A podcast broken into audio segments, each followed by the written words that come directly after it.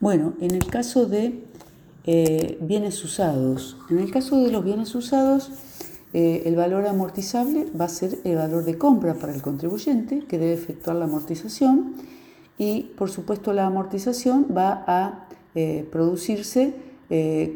eh, desde cero, o sea, no corresponde tomar en cuenta la amortización que ya tenía el bien, sino que el contribuyente, por ejemplo, vamos a suponer que adquiere un rodado, el contribuyente adquiere un rodado que es de dos años, un modelo de dos años anteriores a la fecha de adquisición, porque estaba usado, lo va a amortizar en los mismos cinco años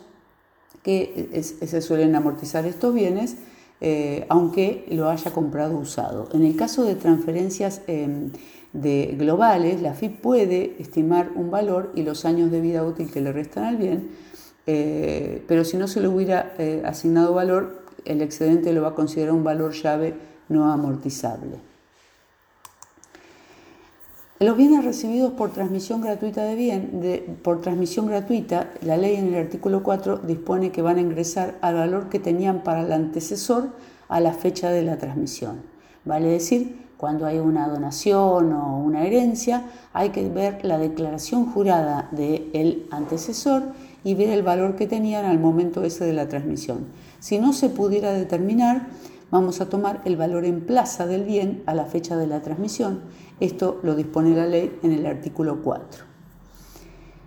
Los bienes introducidos al país sin que exista un precio cierto en dinero está previsto en el artículo 34, 34 de la ley que deben evaluarse en pesos a la fecha de su recepción en pago.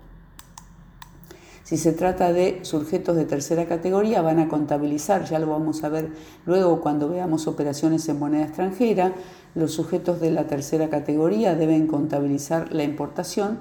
al tipo de cambio vendedor del Banco de la Nación Argentina. Eh, si se trata de operaciones de contado, al tipo de cambio vendedor del día de pago. Y si se trata de operaciones financiadas, al tipo de cambio del día de entrada del bien al país básicamente se considera día de entrada del bien al país en la fecha del despacho